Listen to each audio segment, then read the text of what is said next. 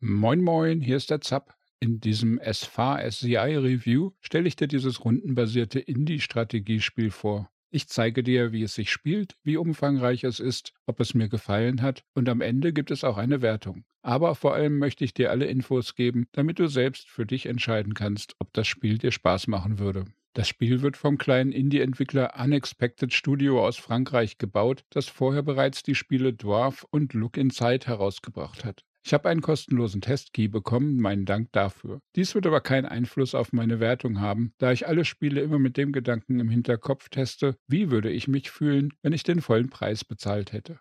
SFA SCI Spieltyp das Spiel ist ein Singleplayer-Strategiespiel, in dem man mit einem kleinen Nomadenstamm versucht, eine sichere Stelle zu erreichen, bevor die Flut kommt. Dazu müssen meistens mehrere Reiseetappen mit der Karawane absolviert werden. Für die Etappen braucht der Stamm immer eine vorgegebene Menge Waren und um diese zu bekommen, muss vor jedem Teil der Reise ein Lager auf einer Hexfeldkarte aufgebaut werden. Ausgehend von diesem Lager muss man die erforderlichen Materialien sammeln, dabei auch die Stammmitglieder ausbilden, am Leben halten und vielleicht auch ein paar Geheimnisse erkunden. SFA-SCI oder Fate, wie die Entwickler es abkürzen, bietet eine fünfteilige Tutorial-Kampagne.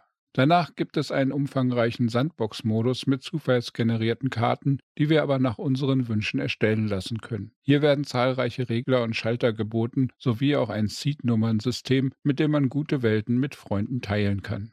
Die Entwickler nennen ihr Spiel City Builder, aber das trifft es meiner Meinung nach nicht so ganz. Denn hier werden immer nur kleine Lager aus drei bis vielleicht mal acht Gebäuden aufgebaut, ehe der Stamm vor der Flut fliehen muss und weiterzieht. Es ist absolut Aufbaustrategie und der strategische Anspruch ist auch gar nicht mal so niedrig, aber unter einem City-Builder stelle ich mir doch irgendwie etwas größere und dauerhaftere Strukturen vor als nur wenige Zelte für ein paar Tage. Aber kommen wir zum eigentlichen Gameplay. Unser Stamm reist mit einer Art Mammutkarawane durch die Landschaft, die auf der Karte als mehrere Orte dargestellt wird, die mit Linien verbunden sind. Jede dieser Linien ist eine Reise und jede Reise hat bestimmte Anforderungen. Wir können auch oft zwischen unterschiedlichen Reiserouten wählen und so aussuchen, welche Anforderungen wir erfüllen müssen. Unser Stamm besteht aus zwei, drei oder noch mehr sogenannten Zöglingen. Sie bewegen sich im Rundenmodus oder bauen Ressourcen wie Holz, Kürbisse, Steine, Erz, Wolle und weitere ab.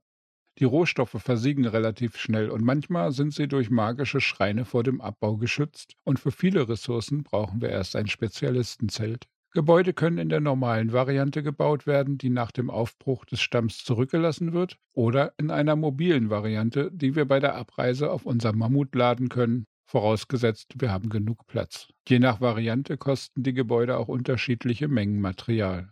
Während einer Rast gibt es teilweise geheimnisvolle Ruinen und Schreine zu erkunden, die Vor- und Nachteile bringen können. Teilweise brauchen wir einen Druiden, der magische Schutzzauber neutralisiert, damit bestimmte Ressourcen abgebaut werden können. Und hin und wieder treffen wir auch auf andere Karawanen, mit denen wir Handel treiben können. Manchmal haben sie auch zusätzliche Zöglinge, die unseren Stamm erweitern.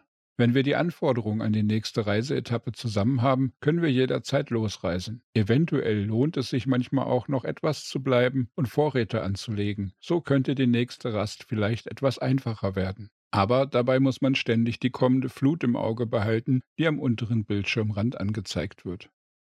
Gameplay Charaktere Unsere Zöglinge bekommen für jede Abbauaktion, Ruinenuntersuchung und Verarbeitung Erfahrung in einem der insgesamt sieben Startberufe und 13 Spezialistenausbildungen. Hierdurch bekommen Sie in einem Skillbaum passive Eigenschaften freigeschaltet, später bekommen Sie so aber auch höherwertige Rezepte und Fähigkeiten. Prinzipiell kann jeder Zögling in jedem Startberuf arbeiten, aber natürlich ist es oft ratsam, Zöglinge gezielt zu spezialisieren, damit sie in die höheren Level ihrer Zunft aufsteigen und dadurch effektiver arbeiten.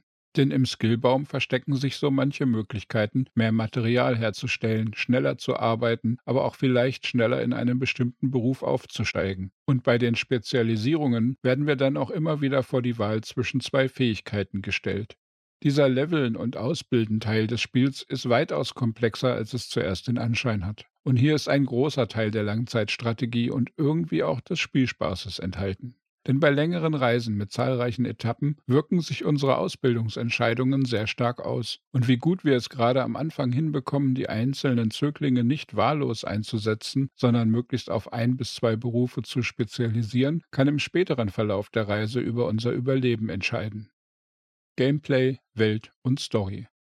Die Welt der Zöglinge wird von einer Flut heimgesucht, vor der sie ständig fliehen. Die schwebenden Kerlchen und Mädels sehen zu Beginn ein wenig wie Bärchen aus, werden aber im Laufe der Zeit durch ihre Berufe auch im Aussehen verändert. So bekommt der Küchenmeister eine Schweinenase, während der Bäcker sich immer mehr in eine Hasenform verwandelt. Der Druide bekommt das Geweih eines Hirschs, während der Architekt zu einem Vogel wird. So hat jeder Beruf seine eigene Tierform und mit der Zeit lernt man als Spieler auch die Berufe an den Tierarten zu erkennen.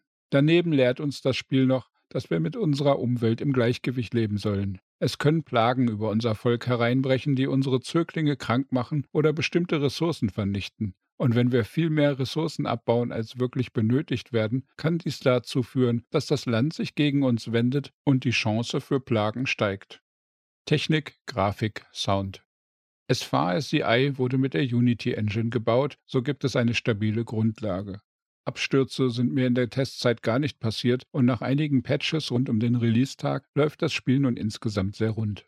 Die 3D-Grafik ist frei dreh- und zoombar. Bei den Texturen und Animationen wird jetzt kein Wunderwerk geboten, aber alles ist gut erkennbar und gerade die Zöglinge sehen auch recht niedlich aus. Alles bewegt sich ein wenig, Schmetterlinge fliegen umher und von den Bäumen fällt hin und wieder auch mal ein Blatt. Da merkt man schon, dass die Entwickler mit viel Liebe zum Detail bei der Arbeit waren. Die Vertonung ist okay, nichts überraschend Tolles, aber man hat auch nicht das Gefühl, dass etwas fehlen würde. Sprachausgabe bietet A Fate nicht, aber das kann man bei einem kleinen Indie-Titel wohl auch nicht unbedingt erwarten. Die Musik ist passend zum Spiel immer sehr entspannt und gemütlich gehalten. Das passt sehr gut, finde ich. Die Bildschirmtexte sind in acht Sprachen verfügbar und zumindest die deutschen und englischen Übersetzungen sind akkurat. Hier gibt es nichts zu meckern, da wurde gute Arbeit abgeliefert. Außerdem möchte ich als besonders positiv erwähnen, dass das Spiel über sehr umfangreiche Optionsmenüs verfügt, mit denen man Grafik, Sound, Bedienung und Spielablauf an die eigenen Wünsche anpassen kann. Meinung und Fazit. SFA-SCI ist ein besonderes Spiel. Es bietet Spielmechaniken aus dem Aufbaugenre, verbindet diese aber mit sehr vielen eigenen Ideen. Das optische Design, die kleinen Geschichten, der gesamte Ablauf des Spiels bieten eine große Menge an Kreativität und das macht das Spiel zu einem einzigartigen Erlebnis. Mit dem Berufesystem, den ewig knappen Ressourcen und einem Strafsystem für Raubbau an der Natur ist die Strategie in diesem Spiel wirklich anspruchsvoll und fordernd. Und das, ohne dass es dabei den Spieler mit allzu gemeinen Zufallsereignissen versucht, aus der Bahn zu werfen. Technisch funktioniert A Fate gut. Der Umfang der Kampagne ist etwas knapp, hier hätte ich mir mehr gewünscht. Aber der sehr gut gemachte Sandbox-Modus sorgt für einen sehr hohen Wiederspielwert. Und vielleicht liefern die Entwickler ja auch noch etwas mehr Kampagnen nach. Da habe ich durchaus Hoffnungen. Wertung.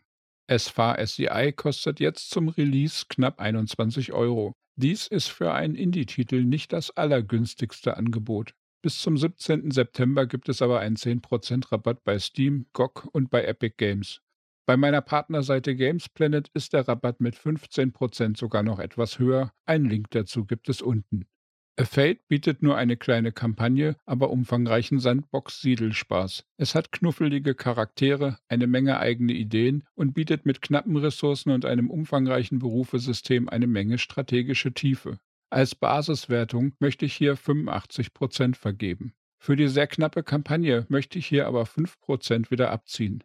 Ich wünschte mir, dass die Entwickler hier noch etwas nachlegen würden, dann könnten sie diese Prozente wieder zurückerobern. Aber bis dahin vergebe ich eine Endbewertung von 80 Prozent für dieses innovative Nomadenaufbauspiel.